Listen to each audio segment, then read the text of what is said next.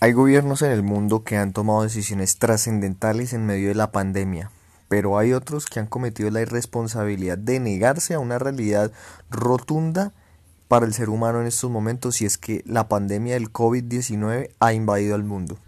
Son los casos del presidente Donald Trump y de Boris Johnson en Inglaterra. Claramente su estrategia de hacer nada, porque básicamente su estrategia ha quedado en eso su pueblo está invadido de COVID-19.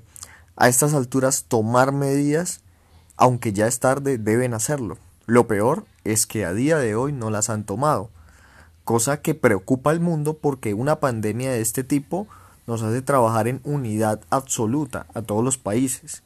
Si bien China ha superado en gran parte la pandemia y a día de hoy tiene muy poca gente aún en los hospitales, pues es claro que tienen un miedo y es que vuelva a existir un rebrote en China.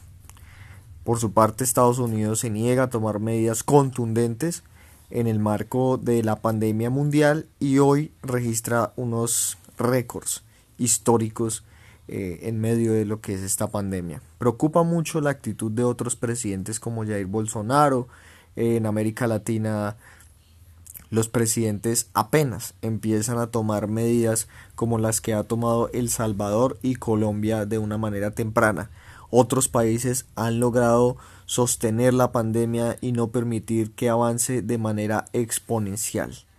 De momento nosotros tenemos que seguir asumiendo con conciencia que estamos en una situación bastante crítica en el mundo y que definitivamente necesita un parón de la economía pues sin parar la economía no se podrá salvar la vida y viceversa no podrá existir un futuro de progreso económico a nivel internacional. Esto claramente va a cambiar mucho tipo de relaciones a nivel mundial, no solo cómo nos relacionamos entre personas, sino también las relaciones económicas y claramente eh, los daños económicos que va a dejar esta pandemia en el mundo. Pero si no se asumen esos daños económicos de manera temprana, pues muy seguramente cuando se asuman más adelante va a ser un hecho peor para la economía mundial y en determinados países como Estados Unidos va a tener un golpe mucho más fuerte.